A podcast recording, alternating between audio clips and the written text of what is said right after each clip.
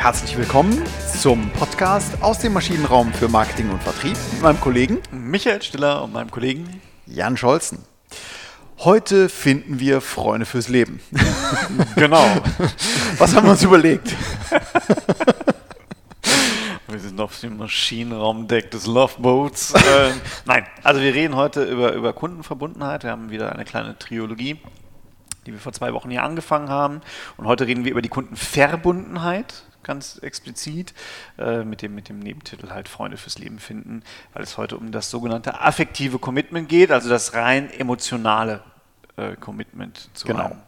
Um nochmal den einen oder anderen äh, abzuholen, der vorneweg die letzten beiden Verfolgen noch nicht gehört hat, ähm, hatten wir gesagt, dass Kundenbindung ja äh, ein Prozess ist. Es ist definitiv nicht so etwas wie ein einzelnes Instrument, sondern es ist eine Grundhaltung und ein Prozess auf dem Weg, um äh, Wiederkäufer zu finden und, und Wiederkauf zu, ähm, äh, zu evozieren und eben Kündigung zu vermeiden.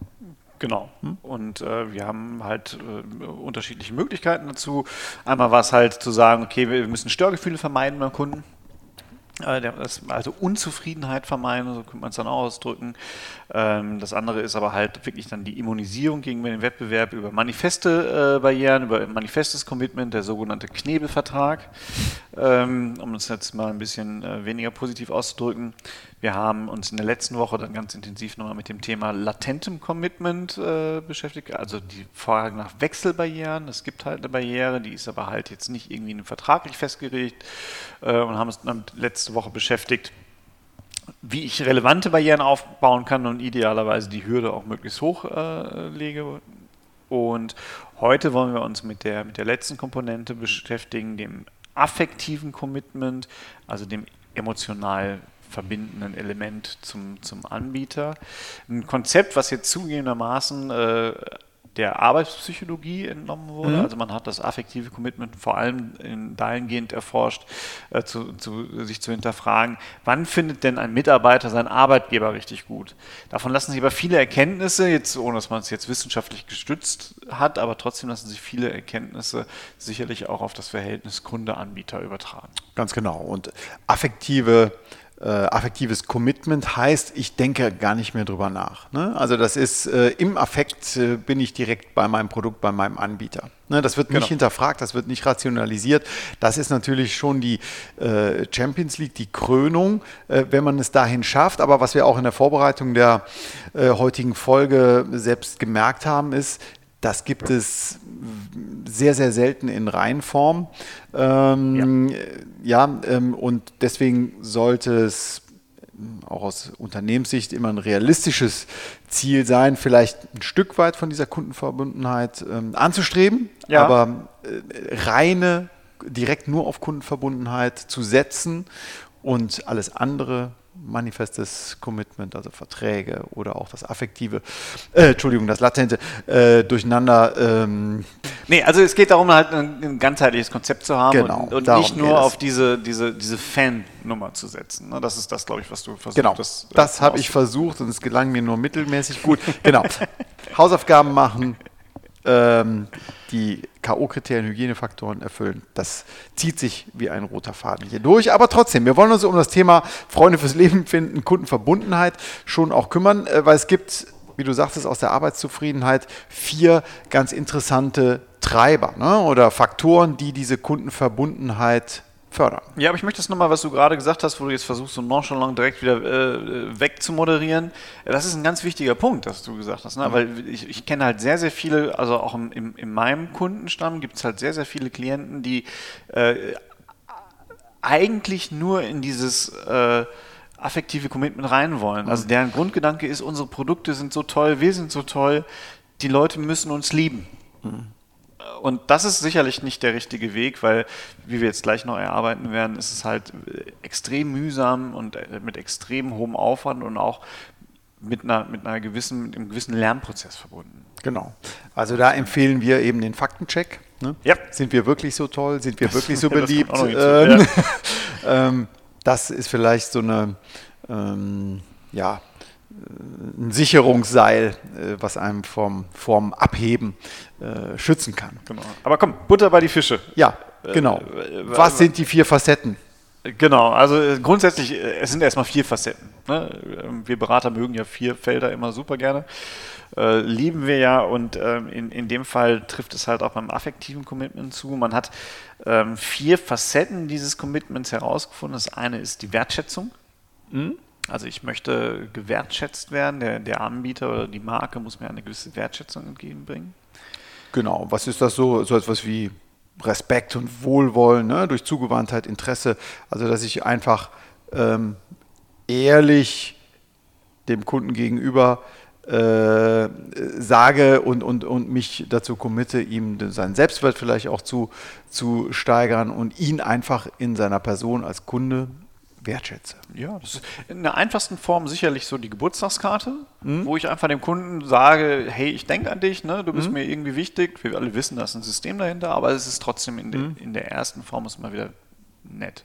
Ja. Wir merken aber auch schon ganz schnell, das muss halt auch authentisch werden, weil das machen viele Anbieter in der Form, weil sie sagen, okay, ich brauche ja irgendwie jetzt auch direkt einen Call to Action, ich kann ja nicht einfach nur eine Geburtstagskarte rausschicken.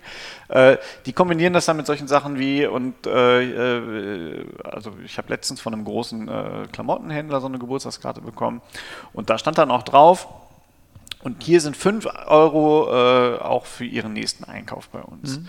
So, und das ist natürlich so ein Moment, wo ich mich dann auf einmal nicht mehr gewertschätzt fühle, sondern es ist in dem Moment ja wirklich äh, der Hintergedanke so deutlich zu spüren. Ich glaube, so eine gewisse Selbstlosigkeit bei dieser Wertschöpfung muss dabei sein, weil ich mhm. weiß ganz genau, in diesem Shop gibt es nichts für 5 Euro. Ach so, ich dachte, du kaufst bei Kick. aber die haben keinen Online-Shop. Ach so, okay. ähm, ja. Also, also, das muss, muss auch da in einem, in einem im tatsächlich als Wertschätzung wahrgenommen werden. Also ich brauche eine bestimmte Hürde, die ich dann, äh, eine Schwelle, nicht Hürde, eine Schwelle, die ich auch äh, über, übersteige steige, um überhaupt dann wertschätzend wahrgenommen zu werden. Genau, das ist diese Geburtstagskarte, das ist auch gut. Ne? Und dann, ja. wie mein Vater jetzt sagen würde, mit dem Hintern wieder eingerissen, ähm, ne? 5 Euro für den nächsten Einkauf. Ja. In dem Moment weiß ich, okay, die, die wollten mir nicht zum Geburtstag gratulieren, die wollen mir was verkaufen. Hm? Okay. Ja, genau. Äh, das können aber zum Beispiel auch so Kundenevents sein was auch gemacht wird, wo man die Kunden halt in eine schöne Location einlädt. Ne? Mhm. Wo man sagt, wir machen jetzt mal Infoveranstaltungen über neue Produkte und dafür äh, kann ich den Selbstwert steigern, indem ich sage, wir nehmen jetzt nur unsere besten Kunden, äh, das sind nur die Kunden, die besonders gut mit unseren Produkten umgehen können. Das kann ich auch mal mit Vertriebsmannschaft machen, ne? auch da mhm. habe ich das ja äh, da sind wir wieder ein bisschen in dieser ja. Arbeitspsychologie auch, wo ich einfach diese Wertschöpfung rausbringe und gleichzeitig aber noch Selbstwertgefühl steigere, weil ich die exponiere und aus ihrer Gilde quasi hinaushebe, in, in eine besondere Funktion hebe. Genau, also das machen wir schon, ähm, als bei, bei, äh, also auch bei, bei GE. Ähm, man muss sehr vorsichtig sein äh, in einem regulierten Markt. Natürlich darf man da nicht in irgendwelche Urlaubsgebiete gehen, aber äh, man kann schon für die High-End-Anwender äh, spezielle Trainings machen. Anwendertrainings, das, das machen wir zum Beispiel. Und die, ähm, die Teilnehmer fühlen sich dadurch schon sehr wertgeschätzt. Das ist ein, ähm, dass man ihnen die, die Möglichkeit gibt, hier mit den Besten der Besten ähm, gemeinsam Themen an einem Tag zu beackern und äh, das Neueste aus der Medizin in einem bestimmten Fachgebiet zu lernen. Ja, klar. Aber, aber wie du auch da, ne, also wir hatten gerade den, den schmalen Grad im B2C, im B2B mhm. haben wir natürlich den schmalen Grad der Compliance. Ne? Da muss genau. man natürlich höllisch aufpassen. Ja. Auch da wiederum, glaube ich, wenn ich es dann überziehe, ne, also die Bunga Bunga Party, äh, da weiß ich auch schon, okay, jetzt geht es nicht um Wertschätzung, jetzt geht es um Bestechung.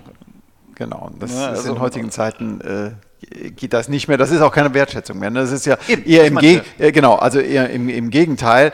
Äh, das kann ja wie ein, wie ein Boomerang zurückkommen. Ja? Genau, in dem Moment stelle ich mich ja über, über die andere Person und sage, ich ja. kann dich einfach kaufen. Ne? Genau. Das ist ja der Punkt, den, ja. den, man auch nicht mehr haben will, den wir aber auch nicht irgendwie unterstützen wollen. Aber man muss diesen schmalen Grad da, da definitiv mhm. finden. Ja, das war das Thema Wertschätzung als eine von vier Facetten vom affektiven Commitment. Was gibt es noch?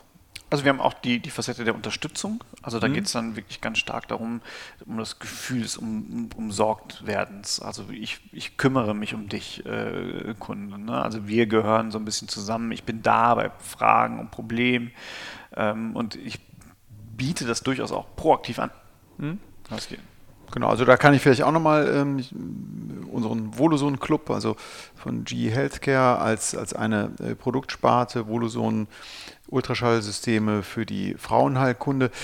Wenn man so ein System erworben hat, äh, kann man kostenfrei eben hier äh, Mitglied werden im Voloson Club und hat hier nicht nur die Möglichkeit, Teil einer Community zu werden und sich auszutauschen über ähm, Befunde, über Bilder, äh, sondern man hat eben auch noch ähm, äh, Zusatzleistungen. Man wird umsorgt, man hat einzelne Vergünstigungen, man bekommt ähm, äh, besondere, ja, in Anführungsstrichen, Zuwendung in der Form, dass äh, dort Problemlösungen äh, zur Verfügung gestellt werden, die im un, im, im, offenen Raum, zum Beispiel auf der Website oder so, auf der äh, frei zugänglichen Website nicht zur Verfügung stehen.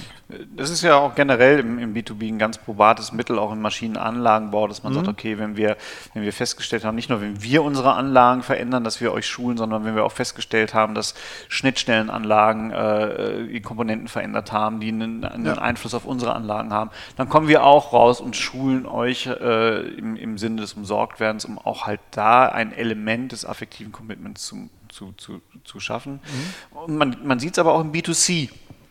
Bereich. Auch da gibt es sowas immer, wenn ich mir zum Beispiel Sportartikelhersteller äh, anschaue, ähm, also wenn ich von einem der, der großen mein, meine Laufschuhe habe, in aller Regel gibt es dann halt auch da wiederum so eine Art Community, die man aufbaut, wo es dann Tipps gibt zum mhm. Training, teilweise auch wirklich mit äh, komplett durchstrukturierten Trainingsvorschlägen, äh, wo man dann Intervallläufe oder sagt, wie bereite ich mich auf meinen Halbmarathon vor oder so. Auch das wird dann halt gemacht im Sinne des Umsorgtwerdens, wo ich proaktiv dann auf den Kunden Kunden zugehe und sage, hey, wir haben da noch was für dich äh, und, und, wir wollen dich da unterstützen in, in, in auch in deinem Leben, ja. Ne? ja also genau. Es geht ja nicht nur darum zu sagen, mit, mit unserem Produkt, sondern wir wollen dich generell unterstützen, aber produktnah. Natürlich. Genau, äh, genau. Also die Passung, Produkt, Kernleistung und eben Unterstützungsmaßnahme äh, passt. Ähm, kritisch könnte man jetzt anmerken, auch bei meinem Ultraschallbeispiel, das ist natürlich grundsätzlich auch kopierbar ne? von, von anderen äh, Herstellern, von anderen Anbietern. Ne? Ähnlich ja. wie beim, beim Lauf, Laufschuhhersteller, der kann natürlich auch ein Trainingsprogramm für den nächsten äh, Halbmarathon da ins Netz stellen für eine, in einem abgeschirmten Raum. Es ist nicht zwingend exklusiv. Ne? Äh, absolut. Ich glaube, das ist halt auch ein, wirklich eine Facette davon, die eher so eine Philosophie ist. Jetzt kann man sich darüber streiten, wie gut kann ich Philosophien hm. äh, kopieren. Ne? Hm. Also es, äh, manchmal ist es dann irgendwie auf, auf äh, gut Deutsch auch völlig dahingerotzt. Ne? Also ich habe auch schon ähm, da von einigen Herstellern Trainingspläne, wenn wir mal bei dem Fall bleiben, weil so Joggen ist halt mein Sport oder Laufen, mhm. äh, Trainingspläne gesehen, wo man sich denkt, okay, das kann gar nicht funktionieren. Ne? Das ist einfach nur, um irgendwas zu haben mhm. und andere geben sich halt da wirklich Mühe ne? mit entsprechenden Fragemöglichkeiten, wo man dann wirklich in den Dialog auch treten kann mit, mit okay. entsprechenden. Also auch da kann natürlich dieser Wunsch nach affektivem Commitment, ich habe eine Website gebaut mit einem Trainingsplan, der gar nicht funktioniert, äh, das, da kommt, kommt der Boomerang auch wieder schnell zurück. Ne? Äh, genau, äh, das, das ist sicherlich ein Punkt. Wir merken auch schon, also wir kommen hier in eine Form der Kundenbindung rein, die halt auch schon sehr aufwendig ist. Mhm. Und wo ich äh, sehr authentisch sein muss und wo ich auch bis zu einem gewissen Stück meine kommerziellen Interesse, die natürlich dahinter stehen. Ne? Da, da wollen wir das ja, klar. nicht um Gutmensch sein. Ähm, also auch immer im Leben, aber in dem besonderen Fall geht es auch darum, wirklich Geld verdienen zu wollen. Aber zumindest in, in, der, in der Wahrnehmung des Kunden muss dieser Wunsch in dem Moment zurücktreten. Genau. Der dritte Punkt. Ähm, es geht natürlich auch darum, äh, die Werte zu teilen. Ne? Also wir sind da in diesem Bereich der wahrgenommenen Ähnlichkeit. Auch das ist ja ein Phänomen, was man, was man äh, schon, schon in den 70ern mal untersucht hat. Äh, man fühlt sich immer zu, zu Leuten hingezogen, äh, die man als ähnlich wahrnimmt. Und genau. wann ist das so? Also in dem Fall hat man auch festgestellt, dass auch Klamotten irgendwie dann äh, und, und, Lebensalter eine, eine Rolle spielt. Aber dahinter liegt ja eigentlich immer, ich glaube, dass jemand dann auch die gleichen Werte mit mir teilt, die gleichen Sachen gut findet, für die gleichen Sachen einsteht. Genau, gleich und gleich gesellt sich gern. Genau. Ja. Ähm, und ähm, ein, ein, wie ich finde, ganz gutes Beispiel, ähm, wie das aus dem B2C-Kontext funktioniert, der, ist der Wasserhersteller. Viva Con, Con Agua mhm. heißen die, Viva Con Agua, also Geh mit Wasser, was auch immer, naja gut, wie auch immer. Ähm, und die, ähm, dieses Unternehmen, was in ähm, Restaurants da Sprudelwasser äh, anbietet, die tun Gutes in der Welt und fördern über Stiftungen ähm, Brunnen- und Wasserversorgung auch in, ja. in, in äh, ärmeren Ländern. Ja, also passt sehr schön. Mhm. Also man, man bietet Wasser an, Wasser äh, und, und tut Gutes, indem man noch äh, Projekte, Entwicklungshilfeprojekte fördert. Passt sehr schön eben zu diesem Wasserthema einfach. Ne? Ja. Generell haben das ja, glaube ich, Unternehmen äh, schon, schon sehr früh erkannt, dass auch gerade diese, dieser ganze Bereich Umweltschutz äh, sehr authentisch als teilbarer Wert äh, genutzt werden kann, im Gegensatz zur Politik, die ja da immer noch heute noch einigermaßen überrascht schon sind. Aber es auch da wieder muss authentisch sein. Ne? Also wir haben gerade darüber unterhalten und dein, dein Beispiel war. Äh, Krombacher hatte ja genau. vor Jahren mal ähm, eine große Kampagne, dass sie mit jedem mit jeder Kiste Krombacher, äh, ich glaube, irgendwas den, den Regenwald unterstützen. Ähm, ja, wo ist die Passung? Äh, wo ist die Passung zwischen dem Bier und dem, also das passt hier aus meiner Sicht nicht oder nicht gut. Ne? Genau, es ist einfach nicht authentisch. Also da, auch da wieder hat man das Gefühl, ja, wir machen jetzt was, damit man kauft. Damit wir auch zu den Guten gehören. Ja, also das ist schon auch äh, nicht so leicht, einfach so eine passende Kampagne, eine relevante und eine passende Kampagne zu machen. Wie ich finde, persönlich äh, meine Meinung hier, Viva Con Agua, die schaffen das sehr gut. Genau. Da fragt man, also braucht man gar nicht zu hinterfragen. Äh, ja, es ist ein rundes Bild und es ist ähnlich so und, und da macht es dann auch wieder Sinn, wenn ich, wenn ich Energieversorger sehe, also regionale oder lokale Stadtwerke, die dann halt sagen, okay, wir, wir setzen uns auch für die Region ein. Total authentisch, total mhm. sinnvoll. Wir mhm. kommen von hier, wir bedienen im Wesentlichen auch nur die Kunden von hier und deswegen setzen wir uns für diese Region ein. Und in dem Moment hat man sogar Werte, die gar nicht so leicht zu teilen sind. Das ist natürlich immer noch das Beste. Genau. Ne? Also Umweltschutz, äh, gut, Krombacher macht es jetzt schlecht. In ne? dem also, Fall, genau. Wenn die sagen würden, wir sind für, wir setzen uns für genfreie Hopfenproduktion ein, dann würde es wieder irgendwie so Sinn machen. Mhm. Ähm, äh, aber trotzdem kopierbar. Ne? Genau. Regionalität natürlich noch schöner, weil ich wirklich sagen kann, okay, äh, authentischer als wir kann das keiner anbieten. Genau. Haben wir, glaube ich, die, die Sparkassenorganisation hat das und, und, und die Raiffeisenbanken, die machen das ja maximal, haben sie immer gemacht. Das ist ja schon Teil der, Teil der Marke eigentlich auch. Ne? Absolut, genau. Hm? Gut und ja, Punkt dran. Punkt dran. Okay, also wir hatten den, die Punkte Wertschätzung, Unterstützung, Teilen gleicher Werte, und jetzt bin ich gespannt, was kann denn jetzt noch kommen? Es geht natürlich auch ein bisschen um das auf Augenhöhe agieren. Und, und das ist nichts anderes als eine faire Behandlung. Ich mhm. bin selbst von dem, von dem äh, Terminus äh, fair, bin ich immer so ein bisschen skeptisch, äh, wenn man den mit ins Spiel bringt.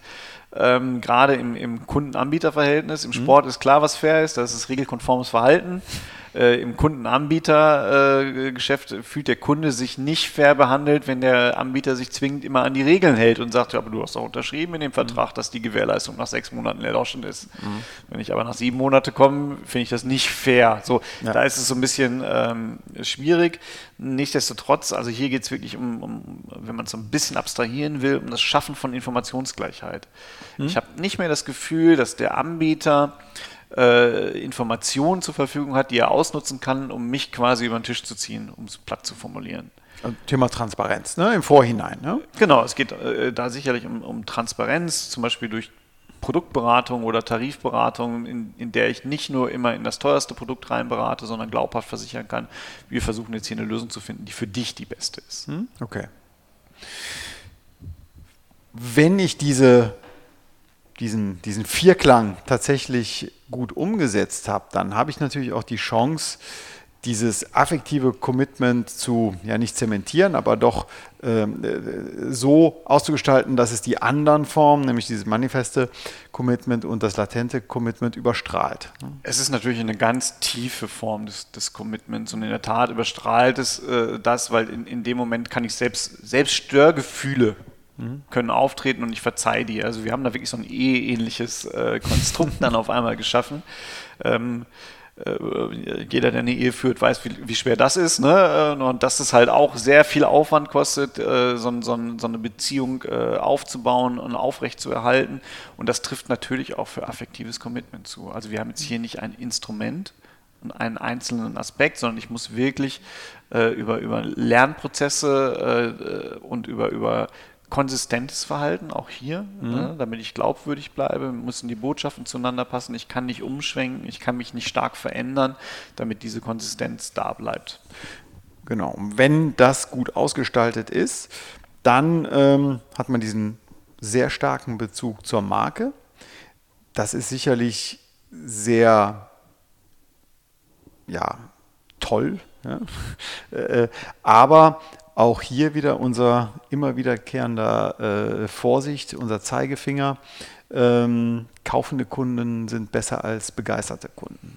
Äh, genau, ähm, aber äh, trotzdem den Aspekt, den du gerade gesagt hast, der muss einem halt auch bewusst sein und da finde ich dann auch die Brücke sehr schön. Also wir sind jetzt, äh, wir haben vorher oft über Produkte und, und Wiederkauf gesprochen. Beim affektiven Commitment lösen wir uns natürlich so ein mhm. bisschen vom einzelnen Produkt und gehen viel stärker auf, auf die Marke, auf das übergeordnete Versprechen eigentlich hin. Ne? Ich sag mal, ähm, das, das, das äh, Ultraschallgerät an sich verspricht mir keine gute medizinische Versorgung. Sondern es ist ja die Marke, die dann darüber steht. Es ist halt das, das Gesamtkonzept, was, was dahinter steht, mhm. auch diese Werteteilung. Genauso wie die, wie die einzelne Wasserflasche, äh, die ist es nicht, die, mit der ich die Werte teile, sondern ich teile die Werte mit der Marke. Mit der Marke, genau. Ne? Weil damit was da, äh, das, was noch daran gekoppelt ist. Ne? Genau. Und das bringt aber dann auch wiederum den schönen Link zum, von, von Verkauf, Produkt, Marke und wo man sieht, äh, welche Aufgabe haben denn eigentlich die Kolleginnen und Kollegen, die die Markenführung betreiben sollen. Mhm. Weil die sind eigentlich dafür da, äh, klar ein Signal im Markt zu setzen, damit die Leute überhaupt angezogen werden, die Kunden, aber halt auch, um, um, um diese Marke so zu formen, dass halt sowas in Teilen wie affektives Commitment überhaupt entstehen kann. Das kann ich als Produktverantwortlicher oder ich sag mal Kundensegmentverantwortlicher, kann ich das nicht mehr leisten. Genau. Aus meiner Sicht zumindest. Prima. Also, wir lernen, es ist äh, schon so etwas wie die Champions League, ähm, die hohe Kunst, allerdings die Gefahr des, des Absturzes, Absturz im Sinne von, dass man gar nicht das umgesetzt bekommt, ähm, die ist sehr groß. Warum? Weil man die Hausaufgaben nicht gemacht hat, weil man vielleicht die Hygiene, die K.O.-Faktoren gar nicht ausreichend betrachtet hat. Thema Marke, man ist vielleicht gar nicht bekannt genug. Also es gibt viele, viele Sachen, die diesem Ziel eines affektiven Commitments äh, vorgelagert sind und erstmal erfüllt werden müssen. Und dann kann man sich Gedanken machen, in welchem Bereich man hier von Wertschätzung, Unterstützung, Teilen gleicher Werte und einer fairen Behandlung, äh, welche man als nächste Hausaufgabe angehen möchte. Genau. Habe ich das schön gesagt? Hast du wunderbar gesagt. Ich weiß gar nicht mehr, was ich dazu noch sagen soll. Das passiert selten, Michael. In diesem Sinne, vielen Dank fürs Zuhören. Ähm, wir freuen uns äh, weiterhin natürlich über Likes, Abos und Weiterempfehlungen und hören uns wieder in der nächsten Woche. Bis dahin. Tschüss. Tschüss.